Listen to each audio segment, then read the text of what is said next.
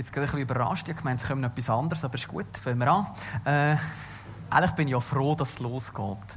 Ähm, ah, jetzt sollte ich noch Hochdeutsch.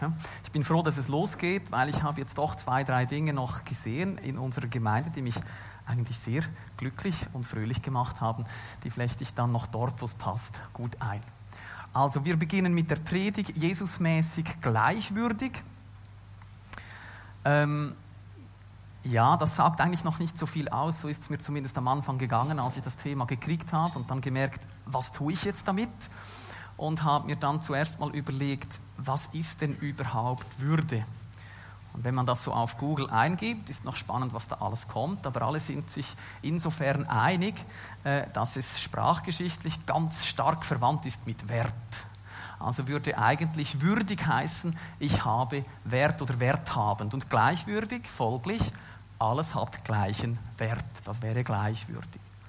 Also nur mal so äh, ganz kurz, äh, was Würde überhaupt bedeutet. Wenn ich also gleichwürdig sage, dann könnt ihr das eigentlich ersetzen durch gleichwertig. Ähm, ja, ihr wisst ja, ihr kennt mich ja schon ein bisschen, ich habe immer 700 Dinge im Kopf und am Anfang muss ich mich immer ranhalten, schön an das Skript mich zu halten, schon wieder was in den Sinn gekommen. Ich gebe mir Mühe, weil eigentlich was am Anfang kommt, ist mir weniger wichtig als das, was am Schluss kommt. Deswegen muss ich jetzt ein bisschen, äh, am Anfang darf ich nicht zu fest abschweifen. Aber ab und zu seht ihr mich wahrscheinlich so kurz einen Gedanken verdrücken und dann muss ich einfach weitergehen.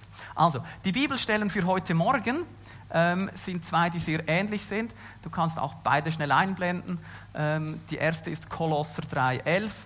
Da ist nicht mehr Grieche oder Jude, Beschnittener oder Unbeschnittener, nicht Grieche, Skythe, Sklave, Freier, sondern alles und in allen Christus.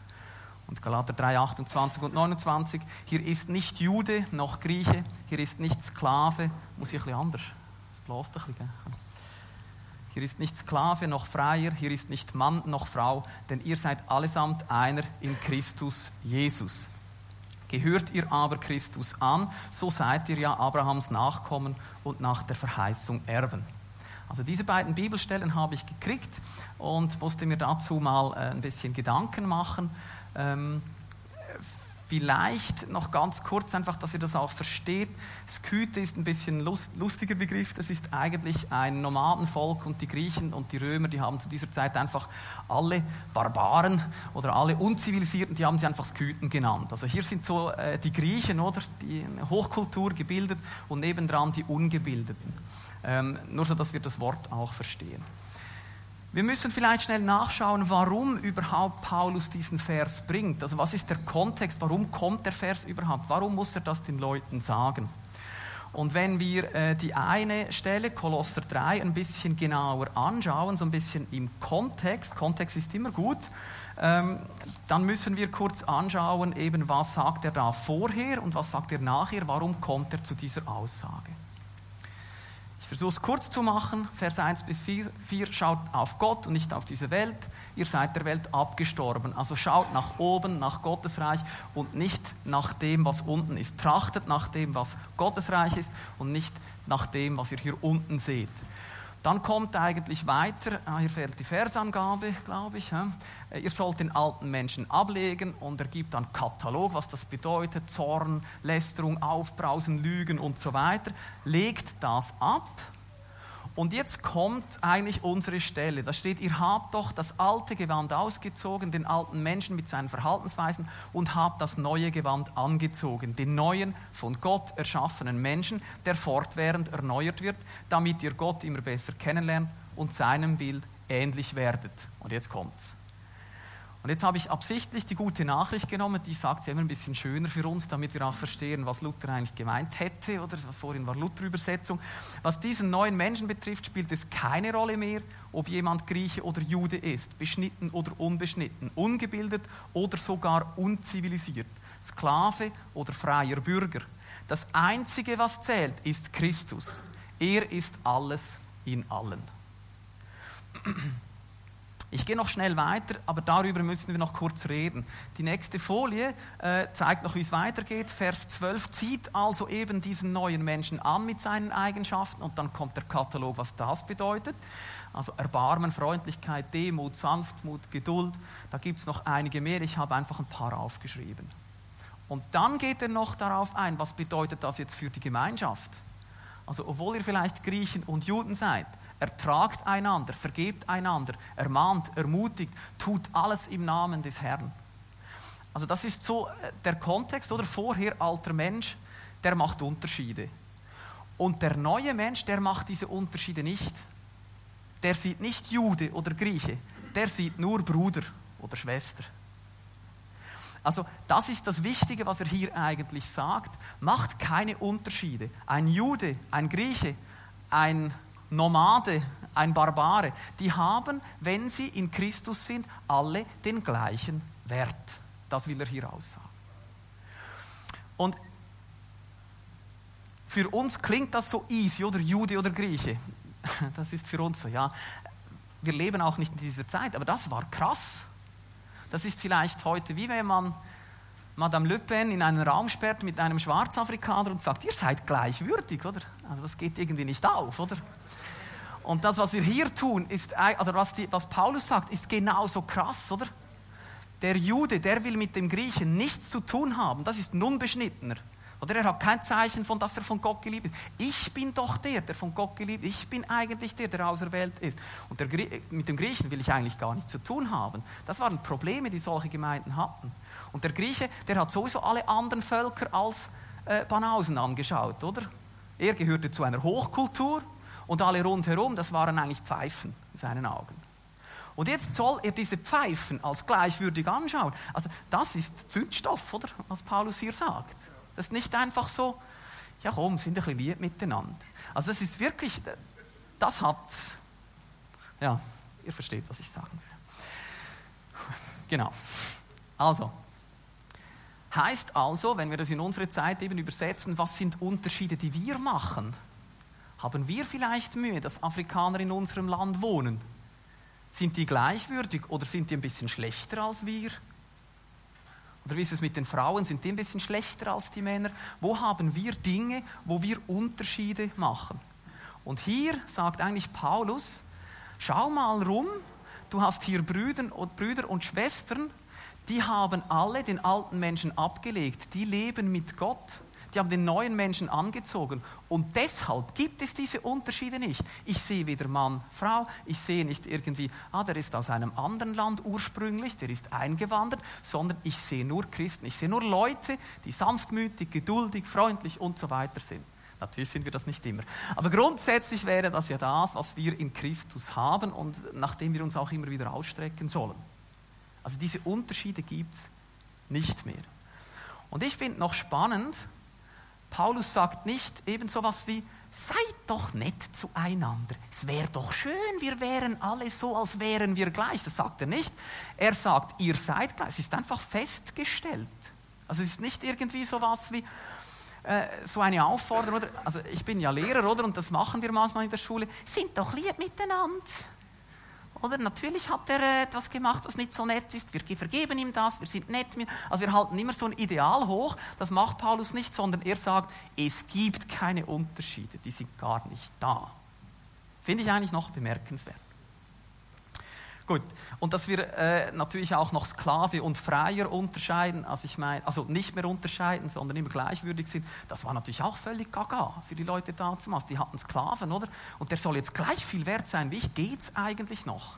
Das, genau.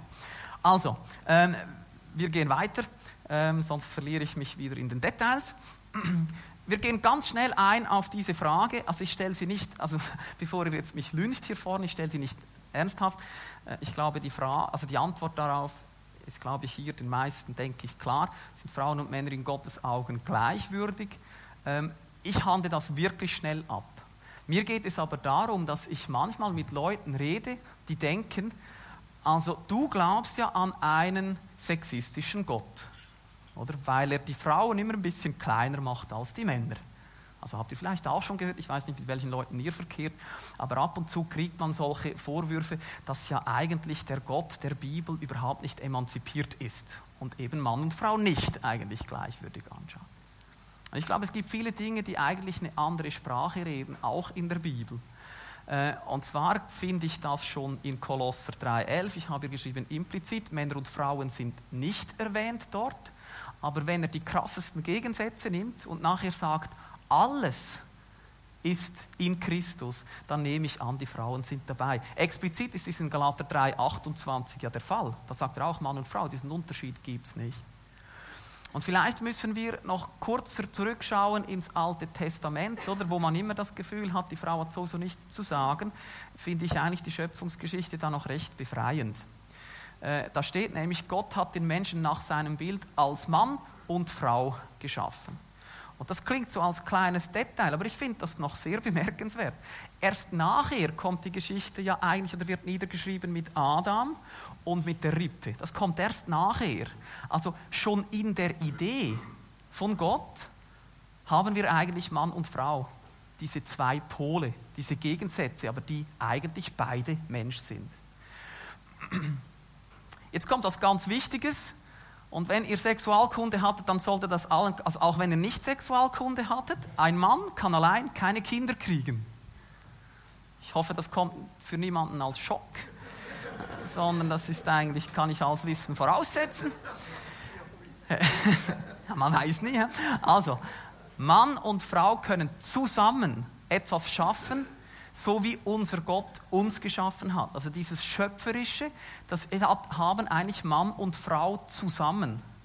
Und ich finde das auch, einfach diese Idee, man, Gott schafft uns äh, in der Bipolarität als Mann und Frau, zusammen gibt es wieder Kinder, aber nur zusammen. Finde ich noch wichtig, oder? Ähm, genau. Abgesehen davon muss man ja auch sagen, jeder Mann wird ja von einer Frau geboren. Das finde ich auch noch äh, spannend. Äh, ohne Frau wird es ein bisschen schwierig. Und äh, Maria hat Jesus auf die Welt gebracht ohne Mann. Das ist vielleicht die einzige Ausnahme, die wir kennen. Dort hat es auch ohne funktioniert. Aber sonst brauchen wir wirklich Mann und Frau, um Kinder zu kriegen. Ihr merkt schon, Sexualkunde finde ich immer lustig zum Geben in der Schule. Also, dann weiter wird in Genesis 2 Eva als echte Hilfe für Adam dargestellt. Und man hat das Gefühl, man kann das auch abwertend lesen, oder? Ja, so der Mann und dann kommt die Frau und hilft ein bisschen. Jetzt finde ich aber auch noch spannend, dass dort ein Wort gebraucht wird, das normalerweise immer nur für Gott gebraucht wird im Alten Testament. Also die Hilfe, die Eva für Adam ist, ist göttlich. Also das wird eigentlich auf die gleiche Ebene gesetzt, oder? Und das, äh, eben, es gibt x äh, verschiedene Dinge. Mann und Frau gehören zusammen. Finde ich lustig, habe auch äh, gute, äh, noch gute Nachricht genommen. Da sagt Adam, endlich, sie ist's, eine wie ich. So, oh, also da haben wir die Tiere, oder? Die kann ich benennen, oder? Das ist so ein bisschen unter mir, oder? Und jetzt, oh, endlich eine, die ist wie ich.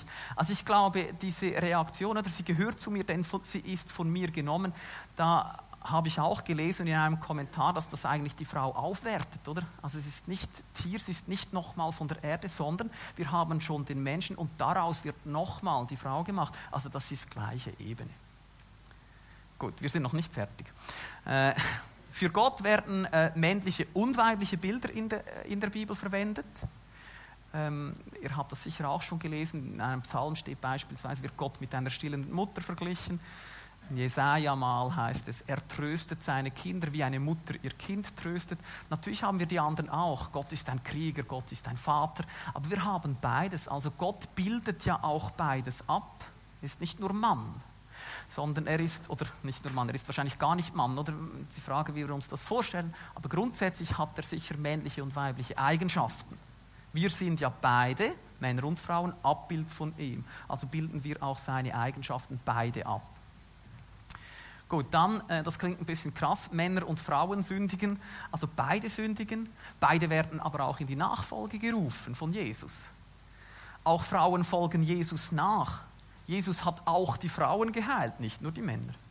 Also es gibt da irgendwie ganz viele äh, Dinge, die wir sagen müssen. Und vielleicht auch noch hier der letzte Punkt auf der äh, Folie. Jesus geht für seine Zeit eigentlich revolutionär mit Frauen um. Also seine Zeit hat wirklich dieses Gefälle drin gehabt.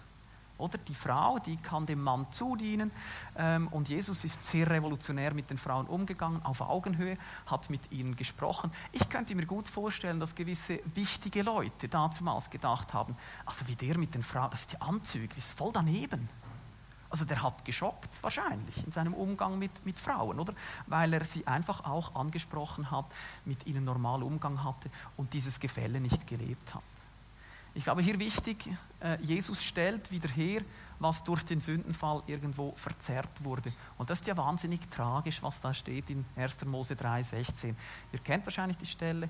Dort steht ja, äh, ihr habt eigentlich versagt, ihr habt von den Früchten gegessen und jetzt müsst ihr aus dem äh, Garten Eden raus. Und es wird so sein, dass die Frau nach ihrem Mann verlangt, aber der Mann wird über sie herrschen.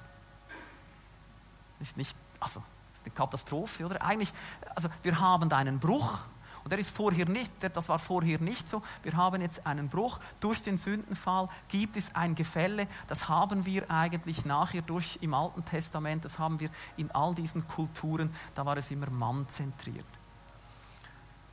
Und eben, man könnte noch auf viele Details eingehen, das wäre sicher ein eigenes Thema, aber ich finde das noch wichtig, auch für uns, äh, dass wir in der Gesellschaft auch für das einstehen können. Was wir denken, hat Gott als gleich viel Wert gemacht.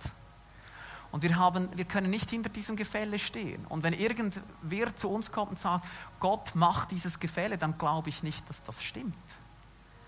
Wir müssen sicher auch schauen, dass Gott sich teilweise reingibt in eine Zeit, die patriarchalisch geprägt war und deswegen gewisse Dinge auch vielleicht so abgelaufen sind. Werden wir später noch ganz kurz sehen. Ich glaube, das ist auch so, aber Gott hat das so nicht gewollt. Also ich glaube, man muss hier die Frauen unbedingt mit einschließen. Gut, warum gibt es dann schwierige Bibelstellen? Äh, ich habe ein paar äh, aufgelistet. Epheser 5, 1. Korinther 11 und 14, Kolosser 3, 1. Petrus 3, Titus und 1. Timotheus 2. Das sind so Bibelstellen, wo so Dinge vorkommen, wie die Frau soll sich unterordnen, sie soll schweigen im Gottesdienst, sie soll ihr Haupt bedecken, der Mann aber ja nicht. Äh, also es, da gibt es diese Unterschiede. Und auch hier versuche ich schnell durchzugehen.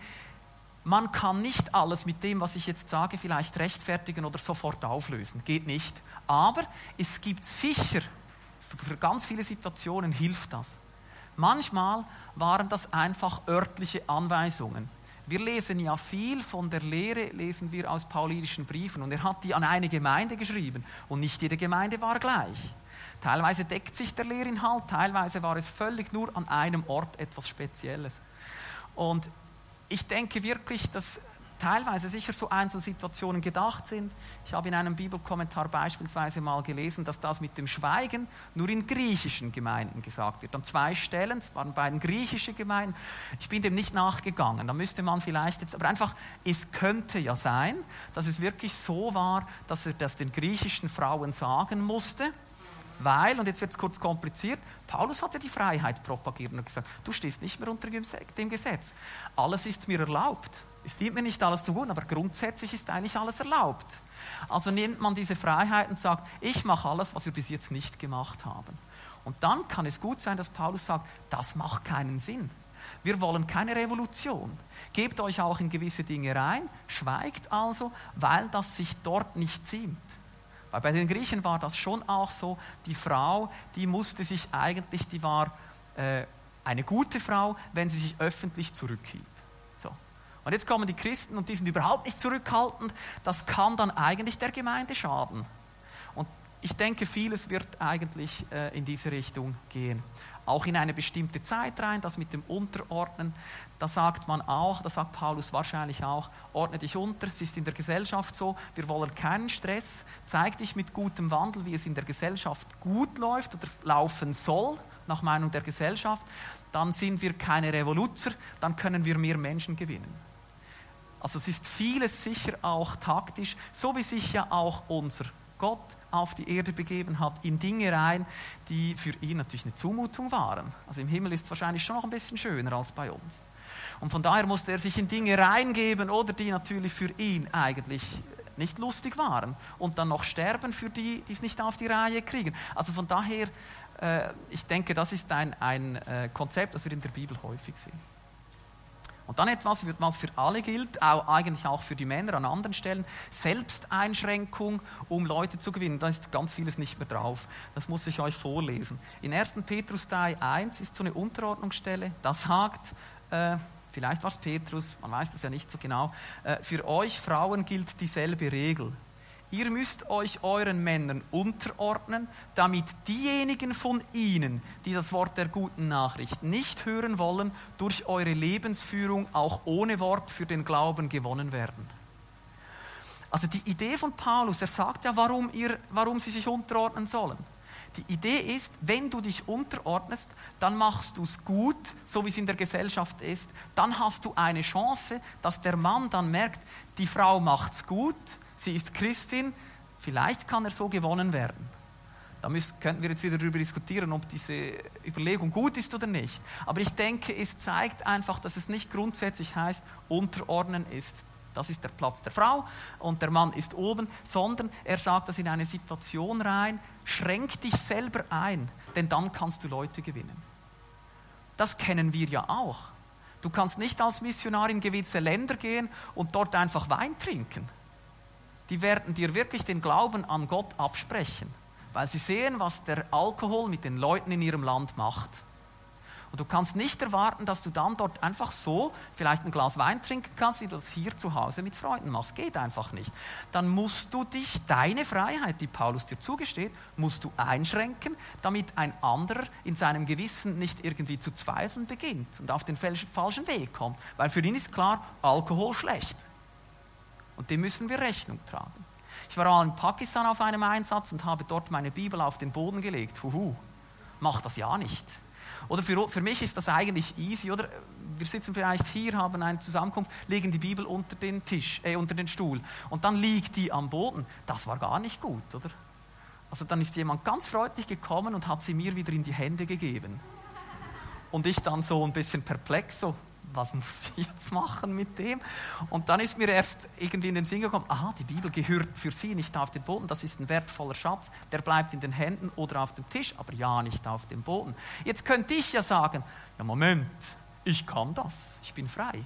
Aber ich wusste natürlich sofort, ich muss da mich ein bisschen reingeben. Ich komme ja auch in ihr Land, also ich nehme mich da zurück, damit die Leute irgendwie nicht in ihrem äh, Weltbild irgendwie ein bisschen sagen wir, zu zweifeln beginnen.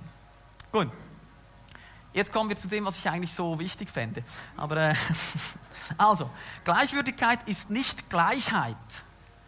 Ähm, also, wir haben schon gesagt, Mensch ist als Mann und Frau geschaffen. Äh, und auch hier braucht man keine Sexualkunde, um das zu sehen, dass Männer und Frauen unterschiedlich sind. Okay? Das sieht man von außen, aber natürlich auch äh, sieht man das in Lebensgestaltung und so weiter. Da haben wir Unterschiede.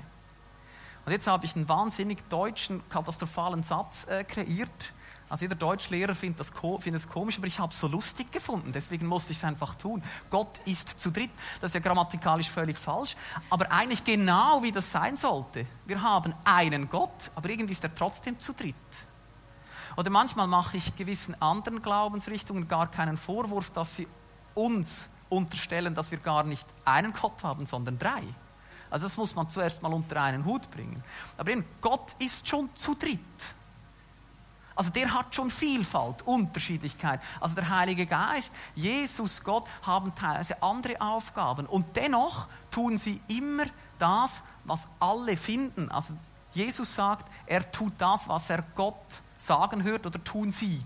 Also er macht immer eigentlich das, wo er im Einklang ist mit den anderen Zweien. Aber Gott ist eigentlich schon zu dritt. Gott gibt nicht allen gleich viele Talente. Das ist hart, aber ist so. Und auch darüber könnte man jetzt wieder diskutieren, aber das, war, also das hast du in deinem Leben auch schon erlebt. Es ist hart. Es gibt in deinem Umfeld, Umfeld Leute, die mehr Talent haben in etwas. Und das Problem ist immer, wenn du nur auf die schaust, die mehr Talent haben und dann nicht siehst, wo du gut bist. Ich habe viele solche Schüler, die sind so. Und denen muss man immer sagen, schau mal, was du gut kannst. Und nicht, was der andere besser als du kannst. Da wirst du ja depressiv, wenn du immer nur daran schaust, wo bist du schlecht. Und ich glaube, das ist wichtig, oder dass uns das klar ist. Es ist nicht gleich verteilt, Talente. Also nicht alle sind vielleicht gleich intelligent. Nicht alle können, wenn man ihnen einen Fußball hinwirft, gleich schnell, gleich gut spielen. Das ist einfach so, oder? Also wir sind unterschiedlich. Bei den geistlichen Gaben ist es genau das Gleiche. In der äh, 1. Korinther 12, wo ja ganz viel steht über Gaben, ist immer so lustig, oder Luther immer, dem einen wird gegeben, prophetisch zu reden, dem anderen wird gegeben. Oder? Also immer der eine das, der andere das, noch ein anderer das. Also wir haben nachher nicht das Gleiche. Also wir sind trotzdem nicht gleich, auch wenn wir gleichwürdig sind. Und vielleicht noch das Letzte, Gleichwürdigkeit ist auch nicht unbedingt Gleichberechtigung. Ich habe mir, damit ich mir die Finger nicht verbrennt, Kind und Erwachsener genommen. Dann kann ich mir die Finger weniger verbrennen. Aber grundsätzlich ist das so. Also meine Kinder dürfen noch nicht Auto fahren und ich bin froh darüber. Sie dürfen auch noch nicht Alkohol trinken, das macht Sinn. Und sie dürfen auch nicht wählen oder abstimmen, auch das macht Sinn.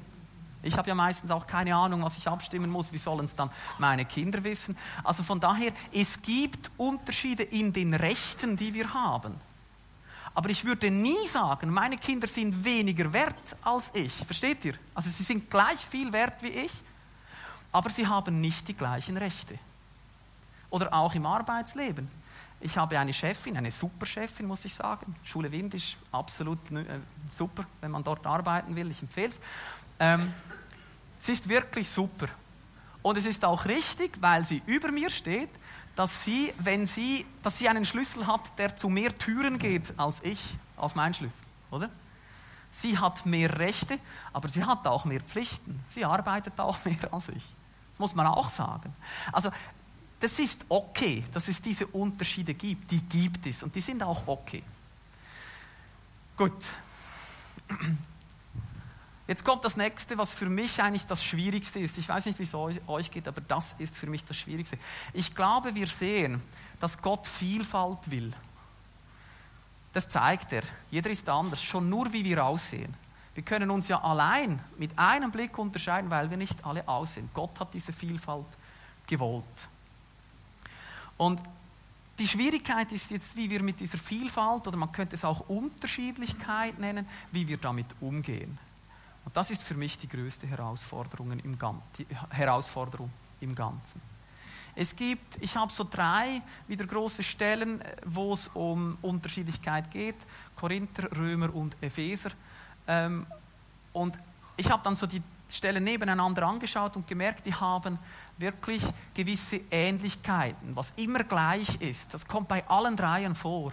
Und zwar sind das, äh, wir haben eine Vielfalt von Gaben, bei ganz starker äh, Betonung von Einheit im Geist. Also viele Gaben, aber ein Geist. Viele Glieder im Leib, aber es ist ein Leib. Ganz extrem. Und dann, ganz wichtig, die Liebe. Die kommt immer vor. Entweder ist sie umfangreich dargestellt oder sie sagt, das Wichtigste ist, über dem steht. Also die Liebe bindet das Ganze irgendwie zusammen. Und äh, ich gehe auch noch mal hier schnell 1. Korinther 12 äh, durch. Ich habe einfach ein paar Bibelstellen genommen, zu denen muss ich gar nicht so viel sagen. 12, 4 bis 6, es sind verschiedene Gaben, also Verschiedenartigkeit, aber es ist ein Geist. Es sind verschiedene Ämter, aber es ist ein Herr. Es sind verschiedene Kräfte, aber es ist ein Gott, der da wirkt in allen. Und ich habe mal gezählt, es hat mich äh, interessiert, ein oder derselbe, also nicht so, wenn da steht, ein Pony steht im Hof, dieses ein habe ich nicht gezählt, sondern nur, wenn es so ist wie hier, ein Geist oder wenn es so etwas Einendes hat. Also ein oder derselbe kommt in Kapitel 12 18 Mal vor. Das ist doch krass. Also er tut wie auf und sagt, schaut mal die verschiedenen Gaben, schaut mal, wie unterschiedlich wir sind. Wir sind und dann macht er es wieder zu und sagt, aber Achtung, es ist immer ein Geist, der diese Gaben gibt. Es ist ein Herr, ihr gehört zu einem Leib. Und was, er, was ihm hier ganz wichtig ist, ist einfach, dass er wie sagt, wir haben Verschiedenartigkeit, Gott will das, aber schaut, dass ihr euch bei dieser Verschiedenartigkeit nicht verliert. Ich komme später noch mal kurz darauf zurück. Dann 12,7 auch wichtig, in einem jeden, jeden, jeden, also nicht nur der Hälfte, nicht nur bei den Männern oder den Frauen, sondern allen. In jedem offenbart sich der Geist und wo, wozu? Zum Nutzen von allen. Also wieder das Ganze. Dann nächste Stelle, der Körper des Menschen ist einer und besteht doch aus vielen Teilen. Aber all die vielen Teile gehören zusammen und bilden einen unteilbaren Organismus. Das hat mir als Biologen halt gefallen, oder? So ein unteilbarer Organismus. Es geht nicht ohne, also es geht nicht, dass man teilt und der Mensch weiterlebt. Also wenn, wenn so diese äh, Jahrmarkt-Zauberer einen zersägen würden, echt, dann würdet ihr sterben. Auch das, denke ich, ist klar aus der Biologie. okay? Also ich kann nicht den Kopf abtrennen und sagen, der Kopf lebt dann für sich und der Körper für sich, dann sind wir tot.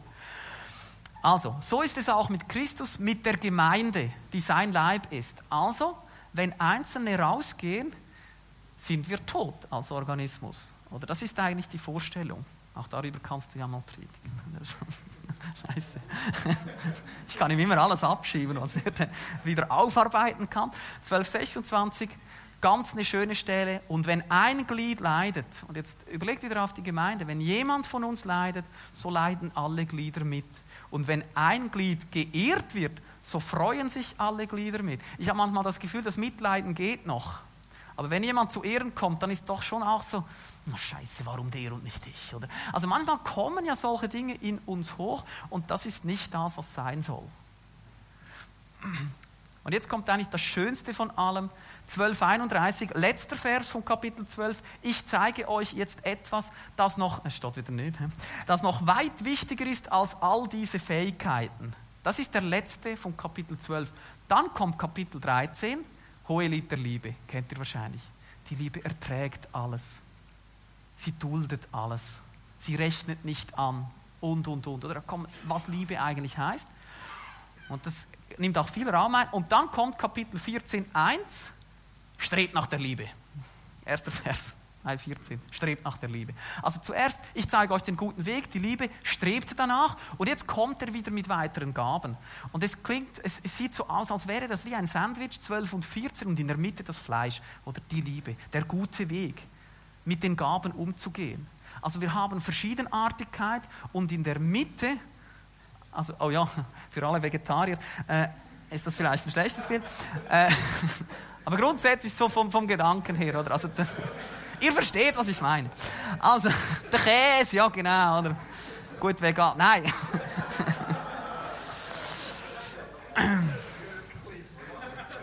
Humus, Humus. Also, gut. Wir verstehen uns, jeder darf da einsetzen, was er will. Okay, also Gaben, Liebe und dann wieder Gaben. Und so in der Mitte das, die Liebe hält das alles wie zusammen. Ja. So. Manchmal muss ich wirklich. Äh, ui. Machen wir weiter. Darum geht es. Ergänzung statt Abgrenzung. Jeder Mensch ist gewollt und trägt zur Gemeinschaft bei mit seinen Gaben nochmal zum Nutzer alles. Alles zum Nutzen aller. Alles dient dem größeren Ganzen. Was auch noch wichtig ist, was schwach ist, wird geschützt. Da steht auch äh, in 1. Korinther 12 steht das auch. Und ich denke, wenn wir wieder von unserem Leib ausgehen, macht das Sinn. Das Auge ist nicht wirklich stark, aber unsere Knochen verhältnismäßig schon. Also es macht wahrscheinlich Sinn, dass wenn irgendetwas kommt, dass wir den Kopf irgendwie schützen, auch wegen dem Hirn. Das Hirn ist auch relativ anfällig, deswegen ist es im Schädel drin und in einer Flüssigkeit gelagert. Das macht alles Sinn. Also die schwachen Dinge, die müssen wir schützen. Das ist im Organismus so. Ich glaube, das wird auch so von Paulus gesagt, dass wir sagen, das ist wichtig, dass wir auch die Schwachen mitnehmen und uns schützen vor die Stellen. Was das heißt, kann vieles heißen noch das letzte und dann kommen wir zur Vertiefung und noch zwei, drei Versen, die ihr euch, wenn ihr wollt, mitnehmen könnt. Ich habe mir die so aufgeschrieben. Also 12, 16 und 17. Äh, oder wenn das Ohr erklärt, ich gehöre nicht zum Leib, weil ich bin ja nicht das Auge, dann hört es damit auf, ein, hört es damit auf ein Teil des Körpers zu sein. Wie könnte ein Mensch hören, wenn er nur aus Augen bestünde? Wie könnte er riechen, wenn er nur aus Ohren bestünde? Ich glaube, was hier ein bisschen anklingt ist, zum, anklingt, ist die falsche Demut oder der Selbstzweifel. Ja, ich bin ja nur Ohr, aber der andere, der ist das Auge, das ist krass. oder die Sinnesorgane, die wir haben. Da nehmen ja, also die, die Bücher sagen ein bisschen andere Dinge, aber sagen wir 70, 80 Prozent, gewisse geben noch mehr an, läuft übers Auge. Jetzt könnte man sagen, das Auge ist wahnsinnig wichtig und viel wichtiger als alles andere. Wir machen viel mit dem Auge, aber wenn ihr auf der Straße geht und ein Auto von hinten kommt, dann hört ihr das wahrscheinlich zuerst. Ich nehme nicht an, dass ihr es seht. Also ich weiß nicht so. Aber äh, grundsätzlich hört ihr es zuerst, dann dreht ihr euch um und dann kommt, kriegt das Auge ja auch Information und hüpft vielleicht auf die Seite. Aber ich brauche das Ohr, ich brauche die Muskeln hier, die den, den Kopf rüberziehen und so weiter. Ich brauche das Hirn, das nachher sagt, wegspringen wäre clever. Oder? Also dieses Zusammenspiel, das braucht es. Und es wäre falsch, wenn jemand vom Leib sagt, ich bin nicht wichtig. Ich bin ja nicht so krass wie das Auge. Also es braucht das Ohr gleichermaßen. Und die andere Übersteuerung, die es geben kann, die kommt dann in 1221. Das Auge kann nicht zur Hand sagen, ich brauche dich nicht. Und der Kopf kann nicht zu den Füßen sagen, ich brauche euch nicht. Geht einfach nicht. Also wenn ihr von einem Berg runterschauen wollt und die Augen braucht, dann müssen euch die Füße zuerst dort hochtragen. Das, das ist einfach so. Oder? Und von daher, das ist, glaube ich, sind die zwei Gefahren, die wir haben. Dass jemand das Gefühl hat, ich im Leib, ich bin schon ein bisschen wichtiger, weil ich das Auge bin oder was, welche Funktion auch immer. Und andere, die sagen, ja, ich kann ja mit dem Auge nicht mithalten, weil was ich tue, ist ja viel weniger wert. Und ich glaube, hier kommt eben die Gleichwürdigkeit rein. Jeder ist gleich viel wert. Und es braucht jeden, damit der Organismus lebt und überleben kann. Das ist ganz, ganz wichtig. Gesundheit. Sorry, das ist ein Reflex. genau. Wir machen es, wir kürzen ab, aber ist klar, wissen wir. Ich habe euch wie drei Lernverse äh, hingegeben und ihr müsst ja nicht abschreiben, aber vielleicht, ihr habt ja Zettel, Boris hat das super gemacht. Ähm, ich glaube, es ist gut, wenn wir uns so einen von denen mitnehmen. Philipper 2, da geht es ja nachher, also geht es eigentlich darum, dass, dass, es, dass wir eben in Liebe zusammen sein sollen, dass wir eines Sinnes sein sollen, gleiche Liebe haben, einmütig, einträchtig, nichts aus Eigennutz tun, sondern zur Erbauung von allen.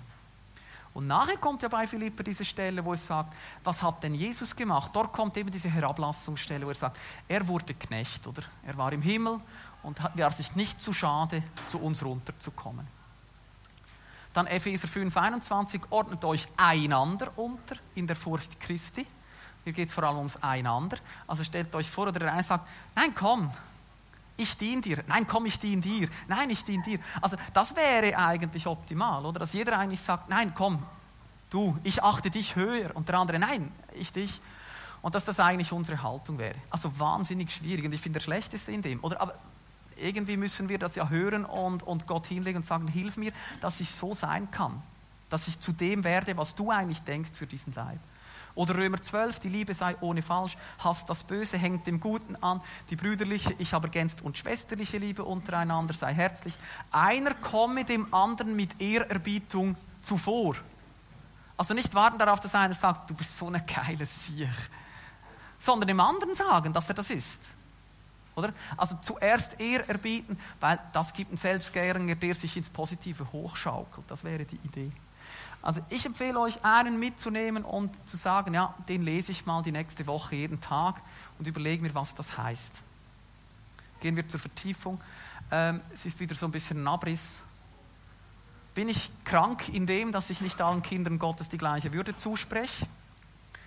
Was tue ich dann damit? Für welche Eigenschaften des neuen Menschen möchte ich beten? Ich finde alles immer, also ich weiß nicht, wie es euch geht, wenn ich diesen Katalog des neuen Menschen äh, lese, dann werde ich immer ein bisschen depressiv, so kurz, oder? Also ich weiß nicht, wie es euch geht, aber es ist dann immer so, Scheiße, oh, oh, oh, so, oder? Man wird immer noch ein bisschen kleiner, oder? Weil man mir merkt, manchmal lebe ich ganz anders.